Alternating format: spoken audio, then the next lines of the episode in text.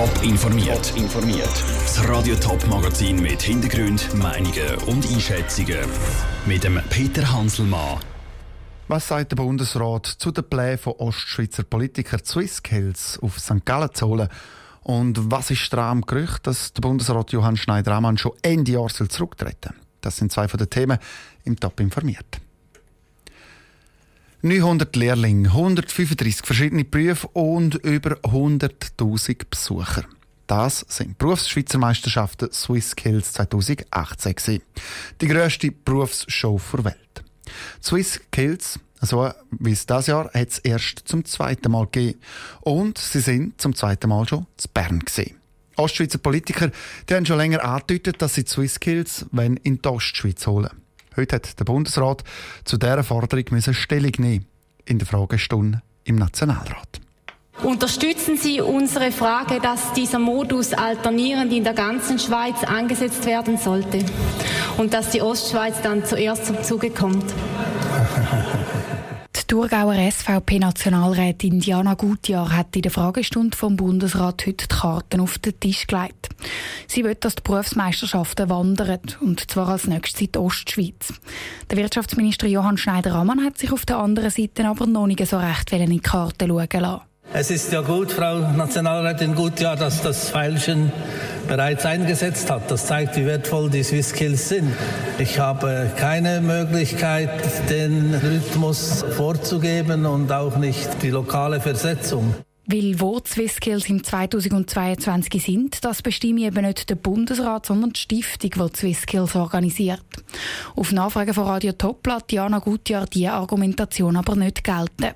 Weil die Stiftung Swissskills wird ja schließlich vom Bund finanziert wenn der Bund etwas zahlt und eine Leistungsvereinbarung vorhanden ist, dann muss man da auch darüber diskutieren, über gewisse Punkte. Unter anderem ist das natürlich für mich jetzt auch ein alternierender Messemodus von diesen Swisskills. Sie ist darum nur mittelmäßig zufrieden mit der Antwort vom Bundesrat. Als nächstes wird sie jetzt nochmal mit der Stiftung Swisskills schwätzen, die dann eben über den Ort für die Berufsmeisterschaften 2022 entscheidet. Der Beitrag von Sarah Frattaroli. Wenn es nach den Ostschweizer Politikern geht, werden die nächsten Swiss Kills, Swiss Kills 2022, dann in der Ulmenhalle St. Gallen. Und wir bleiben gerade beim Bundesrat Johann Schneider-Ammann. Vor acht Jahren ist er gewählt worden. Und dass das seine letzte Legislatur ist, das hat er schon vor längerem angekündigt. Jetzt meldet heute aber Tele Zürich, der Johann Schneider-Ammann will noch diese Woche seinen Rücktritt bekannt geben, und zwar schon auf Ende Jahr. Was hat der Johann Schneider-Ammann in seiner Zeit als Bundesrat erreicht? Der Sandro Peter schaut zurück. Ich gebe Ihnen das Ergebnis der Wahl bekannt. Gewählt ist mit 144 Stimmen. Est élu avec 144 voix. Johann Schneider-Ammann. Johann Schneider-Ammann. Am 22. September 2010, also vor fast genau acht Jahren, wird Johann Schneider-Ammann für die FDP in den Bundesrat gewählt. Er setzt sich dort gegen seine Parteikollegin aus der Ostschweiz durch, die St. Galler Regierungsrätin Karin Keller-Sutter. Johann Schneider-Ammann übernimmt das Departement für Wirtschaft, Bildung und Forschung. Sein grösster Erfolg dürfte wohl das Freihandelsabkommen mit China sein. Das bringt er 2014 unter Dach und Fach. Die Schweiz ist eines der ersten Länder zu Europa, wo mit China ein solches Freihandelsabkommen hat. Weltweit bekannt wurde ist der Johann Schneider-Ammann aber mit einem Video. Zum Tag der Kranken 2016 hat er ein Video gemacht, das er auch auf Französisch Rede haltet. Der Schuss geht aber hinten raus. Chers malades, chers proches, amis et connaissances de personnes malades, chers personnels soignants, Rire, c'est bon pour la santé, selon un dicton populaire. Der Bundesrat, der so trocken übers Lachen redet, davon hat sogar der US-Präsident Barack Obama gewusst. Die Johann Schneider-Ammann erreicht aber auch politisch noch mehr. Er bringt die Agrarreform 2014 bis 2017 durch, wo die Landwirtschaft zuerst zetert hat, nachher aber sogar die Bauern zufrieden sind. Mit der neuen Reform ist er weniger erfolgreich. Der Bauernpräsident Markus Ritter redet im Moment eigentlich praktisch nicht mehr mit dem Johann Schneider-Ammann. Johann Schneider-Ammann gilt auch als Digitalisierungsminister. Immer wieder kann er den Bundesrat davon überzeugen, Millionen Franken für Digitalisierung auszugeben. Als Arbeitsminister lancierte 2011 die Fachkräfteinitiative. Er kämpft damit gegen die Auswirkungen der Masseneinwanderungsinitiative. Auch mit deren ist er mäßig erfolgreich. Und auch neben der Politik verwünscht er das ein oder andere Fettnäpfchen. So kommt aus, dass er mit seiner ehemaligen Firma Steuern optimiert haben soll oder dass er mittlerweile auch einmal in einer wichtigen Sitzung einschläft. Jetzt soll er also früher zurücktreten, als er angekündigt hat. Die FDP-Präsidentin Petra Gössi hat die angeblichen Pläne nicht bestätigen. Sie lässt sich zitieren. Ein Rücktritt ist eine persönliche Entscheidung. So eine Entscheidung kann nur der Betroffene selber kommentieren. Der Betroffene selber, der Digitalisierungsminister Johann Schneider-Ammann, macht das via Twitter. Dort schreibt er: Ich bin bis Ende 2019 gewählt. Zu Gerüchten nehme ich keine Stellung der Beitrag von Sandro Peter. Sollte der Johann Schneider-Ammann tatsächlich auf Ende Jahr zurücktreten, dann müssten noch vorher Ersatzwahlen sein.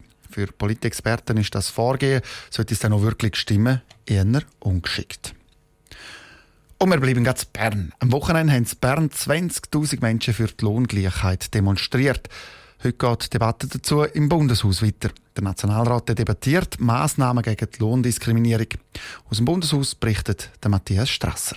Der Vorschlag, der auf dem Tisch liegt, geht im Grunde genommen nicht sehr weit. Der Bundesrat schlägt vor, dass Unternehmen aber eine gewisse Grösse ihre Löhne müssen nach anerkannten Methoden untersuchen Über das Ergebnis dieser Lohngleichheitsanalyse müssten sie die Mitarbeiter nachher schriftlich informieren. Konsequenzen von Lohnungleichheit zwischen Mann und Frau kenne ich.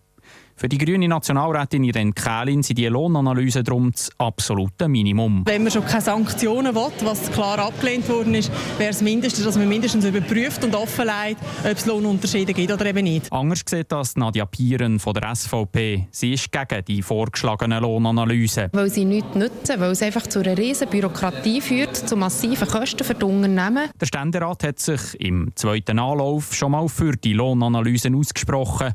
Und auch im Nationalrat dürften die, die wenigstens ganz ein bisschen etwas für die Lohngleichheit tun wollen, in der Mehrheit sein. Die Gegner dieser Analyse haben darum einen Plan B. Wenn schon Analysen, dann sollen möglichst wenig Firmen davon betroffen sein. Wir haben natürlich nachher, wenn das Eintreten kommt, mit Schadensbegrenzung probieren Anträge einzugeben, dass man halt, wenn, dann schon, dass das, dass die möglichst hoch ist. Der Vorschlag vom Bundesrat, ab 50 Angestellten sollen die Löhne analysiert werden. Der Ständerat hat gesagt, analysieren ja, aber bitte erst ab 100 Angestellten. Und im Nationalrat sagen Gegner wie Hans-Ulrich Bickler von der FDP. Ganz grundsätzlich bin ich der Auffassung, dass wir äh, Klein- und Mittelbetriebe können ausnehmen können, das heisst Firmen bis 250 Mitarbeitende. Das geht aber der Linken wieder viel zu weit. Darum haben sie einen eigenen Vorschlag. Nochmal die Kählin. Für mich wäre klar, jedes Unternehmen mit 10 Angestellten müsste das machen. Und wie wenn das nicht schon genug Vorschläge wären, zur Debatte steht auch noch die Frage, wie man das Teilzeitpensum zählen soll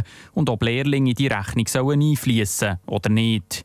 Die Gegner der Lohngleichheitsanalyse rechnen kreativ damit dafür die Unternehmen auch in Zukunft bei den Frauenlöhnen nicht so genau müssen rechnen aus dem Bundeshaus der Matthias Strasser. Die Debatte die läuft aktuell noch im Nationalrat. Sobald dann entschieden ist, berichtet Radio Top laufend.